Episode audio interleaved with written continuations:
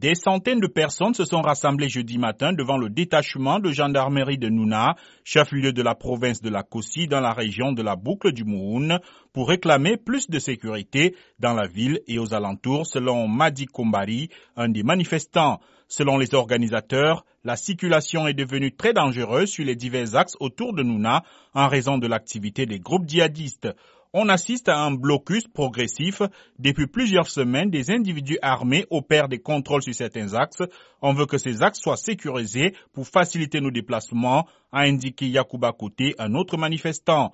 Cette manifestation fait suite à l'assassinat de six habitants enlevés mardi sur l'axe Nouna-Dibasso et dont les corps sans vie ont été retrouvés mercredi matin, a-t-il précisé. Le chef adjoint de la brigade de gendarmerie qui a reçu le message des manifestants a assuré que leurs préoccupations seront prises en compte dans de meilleurs délais. L'ouest du Burkina, frontalier du Mali, a été particulièrement endeuillé ces derniers jours. Dimanche, au moins 13 personnes ont été tuées par des individus armés à 10 km de Nouna. Le 13 mai, 33 civils ont été tués dans une attaque à Youlou, toujours dans la région de la boucle du Mouhoun.